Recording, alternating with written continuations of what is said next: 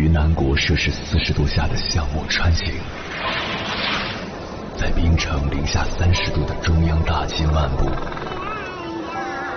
往十里洋场听罢一曲天涯歌女，西出阳关凭黄沙穿金甲，风霜雨雪，四季如歌，不曾倦怠。我翻越高山。无所畏惧水深和火热，只为打破这千山万水的阻隔，与你相遇。我是英波，我在原来的地方等你，不见不散。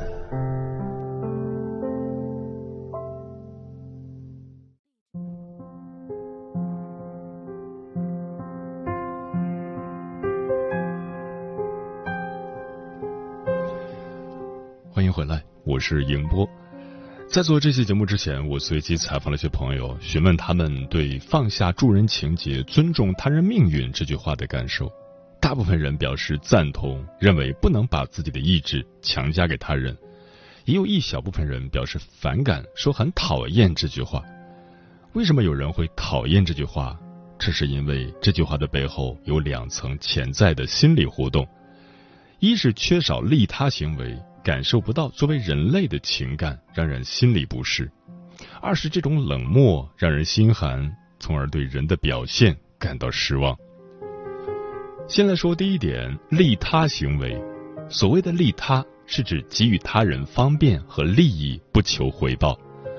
利他的举动是一种亲社会行为，代表一个人良好的人际关系状态，也是富有善意的表现。比如在马路边。你看到有个人蹲在地上哭，看到这个情景之后，你很同情他，起了善良之心，于是你走过去问他怎么了，需不需要帮助？这样的行为会让人感到内心温暖，充满正能量。乐于助人本质上是人类的内在需求，也是每个人内心都向往的状态。要是身边有人对你讲不要助人，或多或少内心都会感到有些不舒服。这与人类的恻隐之心相违背。再来说第二点，这种冷漠让人心寒。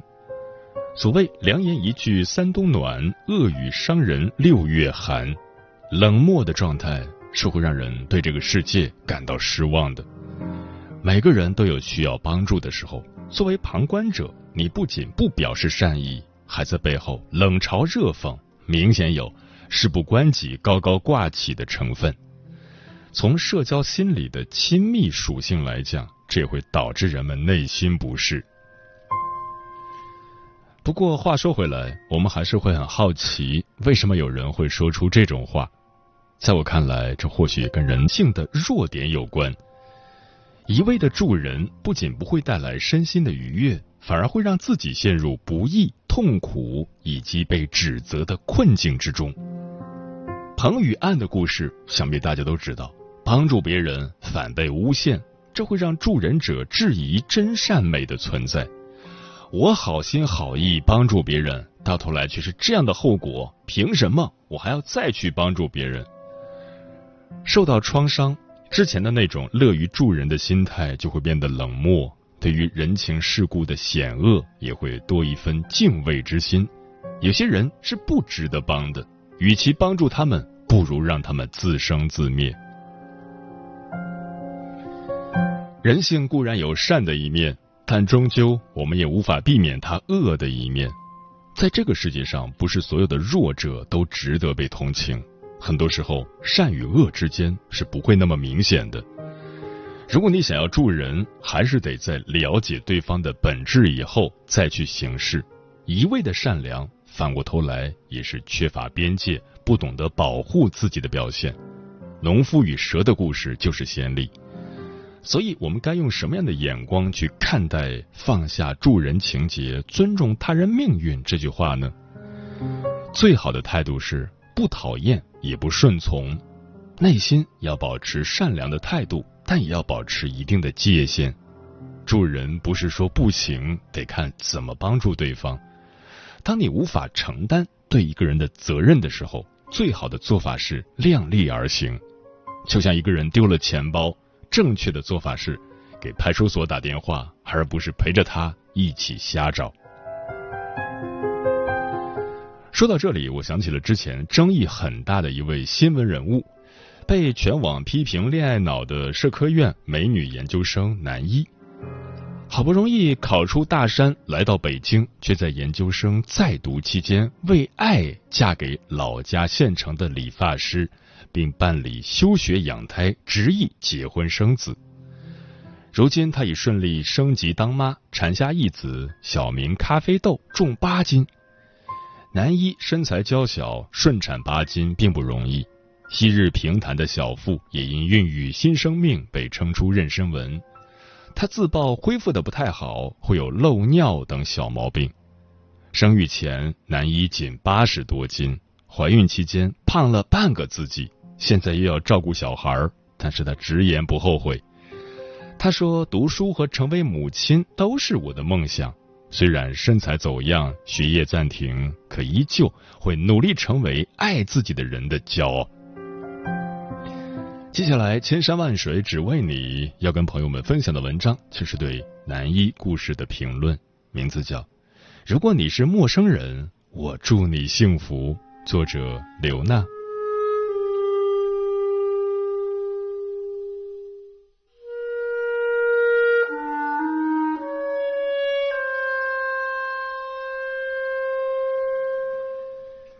之前社科院女研究生男一的选择气坏了操碎心的网友们，为啥？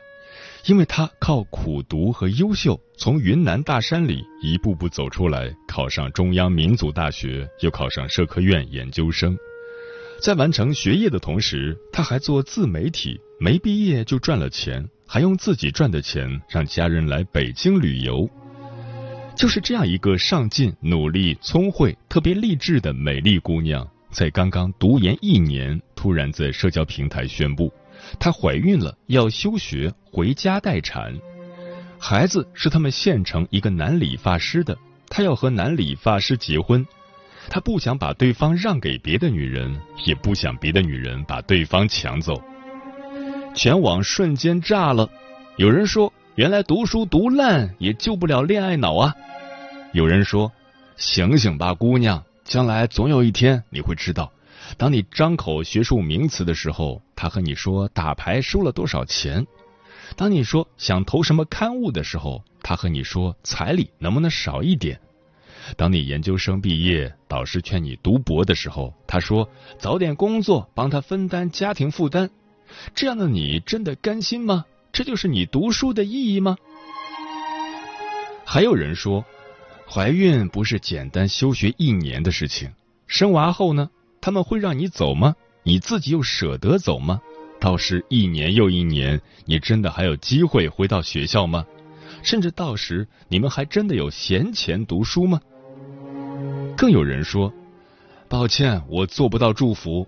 他的这个选择会加重高校和社会对女性学者的偏见，女人就知道结婚生娃，根本没法委以重任，这是非常坏的影响。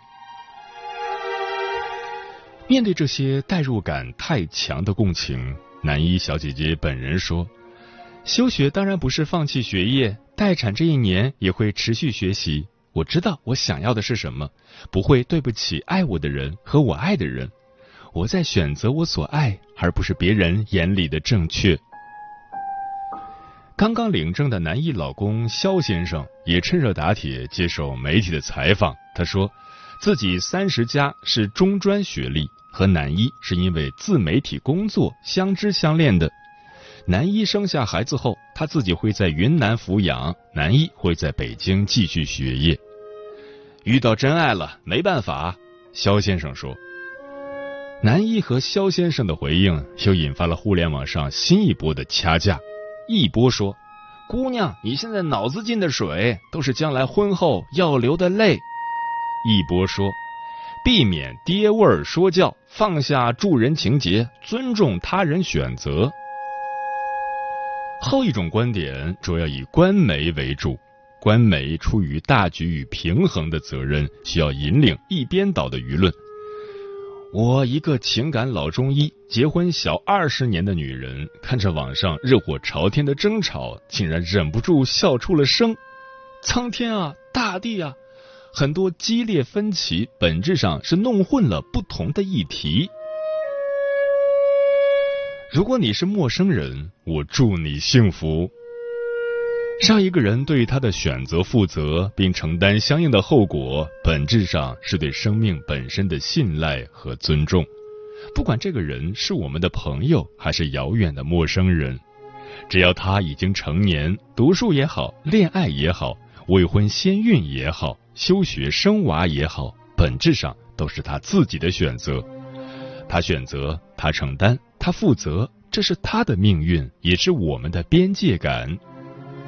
南一姑娘休学待产，跑回老家和县城理发师结婚这件事，除了她自己的父母和兄弟姐妹，本质上是他人的事。他人的事与我何干？南一将来是被丈夫宠上天，读完硕士读博士，过上走路带风的开挂人生，还是像给《南方周末》《南方人物周刊》？南方都市报写下海量文字的女记者马金鱼那样，冲动之下嫁给青海的冒牌养蜂人扎西，最后沦为生育机器，还遭遇丈夫出轨家暴，其实都是她自己的选择。作为旁观者，我们的确不该劝说什么，而且就算劝说了，往往也没啥用。人是叫不醒的，只能痛醒。尤其是对爱情和婚姻充满太多幻觉的年轻姑娘，总是要在情路上撞到头破血流后，才能破情执、识人性、得成长。成长不来自于过来人的经验，而是来自于自己一边深夜痛哭，一边凌晨赶路的蝶变。从这一点上来说，南一姑娘怀孕休学的确和我们没啥关系。那是他自己的人生。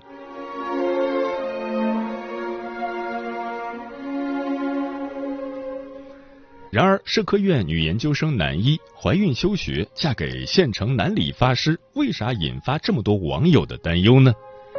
真相是：第一，过往新闻里还有我们身边那些放弃学业和事业，被爱情冲昏头脑下嫁的姑娘，太多人最后以悲剧收场。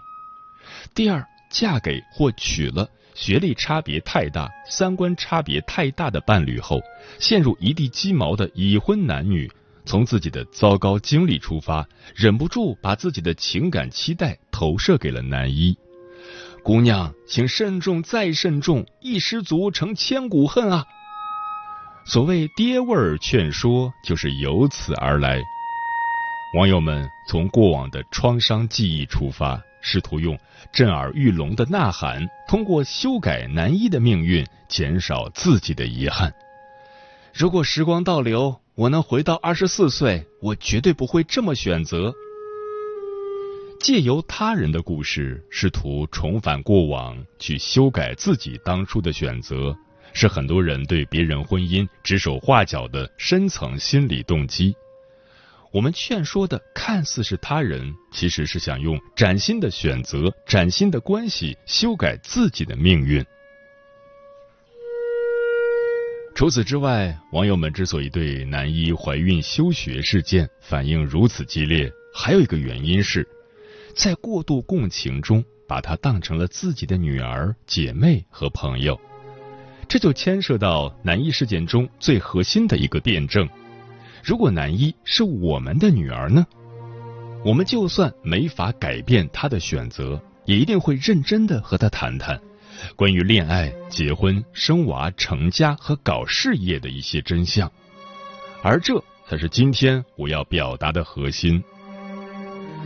我尊重男一姑娘的所有选择，但是，亲爱的姑娘，如果你是和男一一样大的年轻女孩，如果你正在读大学或研究生，如果此刻你爱上了一个中学辍学、中专毕业，在县城谋生的小伙子，如果你们俩现在正爱得如胶似漆、不分你我，处于爱情最盲目、最高光的时刻，那么我不建议你模仿男一，因为除了男一本身就是有流量的网红，他不是单纯的女研究生，而她闪婚的丈夫也是几家公司的股东。他们的故事不仅仅是头脑发热、怀孕休学这么简单，最最重要的是，孩子，你要看清婚姻的底层逻辑。婚姻的底层逻辑决定你的悲喜。第一，激情不是真爱。爱情不可能没有激情，但真爱不是一辈子处于激动之中。很多人的悲剧就在于把恋爱的高光时刻当成亲密关系的永恒，如胶似漆，不分你我，你侬我侬，恨不得天天挂在对方身上不下来。这只是恋爱高光时刻的激情，而不是亲密关系的真相。男一认识男理发师三个月就怀孕结婚。这不能说是对是错，但毫无疑问，他们正处于恋爱的高光时刻和激情之中。但是，我的孩子，如果你认识一个男人三个月，在恋爱高峰期就去结婚生子，我认为是很冒险的一件事。我更希望你再给自己六个月或者更长的时间，去看看激情退却后，你们在生活的褶皱里。和诸事的细节处，是不是有纷争、有争吵、有矛盾？以及面对这些纷争、争吵和矛盾，你们是不是有能力去面对和解决？因为你知道，一旦结婚，就不是三个月的事情，而是三十年、六十年的漫长岁月。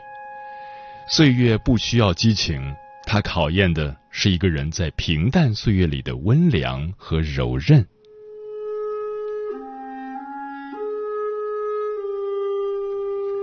第二，好男人不仅是对你好。很多女孩子非要下嫁给不如自己的男生，家人问他们缘何做出这样的选择，他们一律回答：因为他懂我，对我好。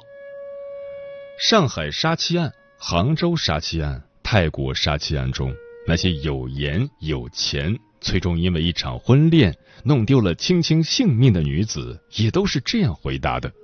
无一例外的，他们嫁的男人都有一副好皮囊，而他们的职业要么是搞销售的，要么是江湖混子。这些男人早早辍学，很小的时候就见识了人性凉薄，见人说人话，见鬼说鬼话，最知道怎么以最小的代价博取最大的利益，也最知道女性心理。我对理发师没有任何偏见。但以我理发四十年的经历来谈，男理发师是特别会给女性提供情绪价值的一类人。我也从不怀疑任何行业都有洁身自好者。孩子，我只想告诉你，如果你仅仅因为一个男人长得好、会说话、情商高、懂你、对你好而嫁给他，这可能是凶险的，因为你流于表面。而无法体察男人身上最可贵的品质，是诚实的担当、负责的忠诚和稳定的善良。这些品质都是需要男人在和他人和世界交战中体现出来的，而不仅仅是对你好能看见的。你和一个男人恋爱，不要仅仅看他怎么对你，而是要看他怎么对他人和世界。因为他对你的态度会变，而他对他人和世界的做法，就是他今后对你的样子。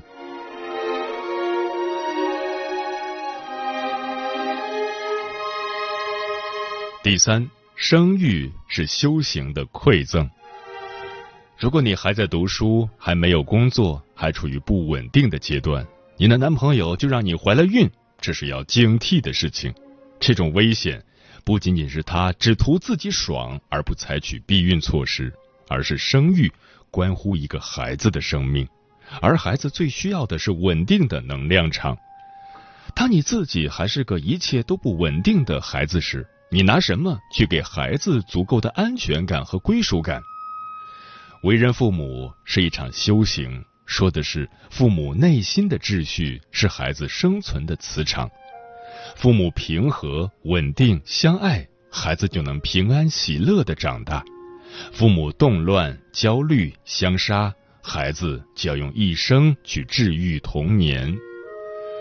我的孩子，我希望你为人父母的前提是在你有足够修行去养育的时候。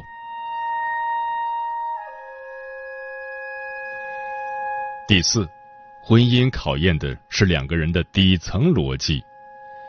女记者马金鱼嫁给养蜂人扎西，曾被誉为佳话，后来只剩下狠狠的耳光。女诗人余秀华嫁给了养蜂人杨朱策。轰动全网后，如今像踩了一滩屎一样难堪。女作家木子美爱上了已婚的出租车司机，后来司机和发妻联起手来，不仅告了木子美，而且把木子美的社交平台也封了。这些名女人们原本可以交往个更体面的男人，盲目的爱情和自信让他们以为找个不如自己的男人会更可控。后来的教训是。光脚的翻起脸来比穿鞋的更可怕。感性又文艺的女人是那么容易被异类吸引，但最终又在伤痕累累中发现，有个同频、同道、同段位的伴侣才是人生的幸事。孩子，我希望你长大后，不管是恋爱还是做事，能多和不同的人过招，以此窥见众生的多样。但如果你结婚，我希望你能找个同道中人。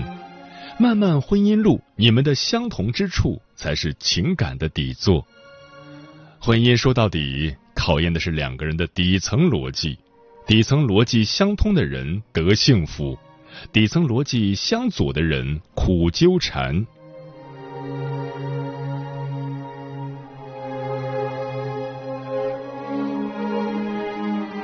第五，没有人值得你放弃自我。任何人，包括父母、孩子和爱人，他们都不是你放弃自己的阻碍。你可以在某个阶段因为父母、孩子而选择退让，但最终你一定要走出去，去夺回自己的主动权。你要去读书，去工作，去经历，去做事，去阅人，去看风景，去见事项。去用自己的双眼、双手和双脚，去把别人现成的经验和道理内化成自己心灵地图的认知和标记。你得活的是你自己，你要成为自己的神，写出自己的神话，而不是为了他人隐忍成一尊行尸走肉的工具人。最后，我的孩子，你要知道。爱情和婚姻都只是生活的一部分，生活的地图上要有高山湖泊，要有平原丛林，要有绿树繁花，如此你才有丰盈的一生。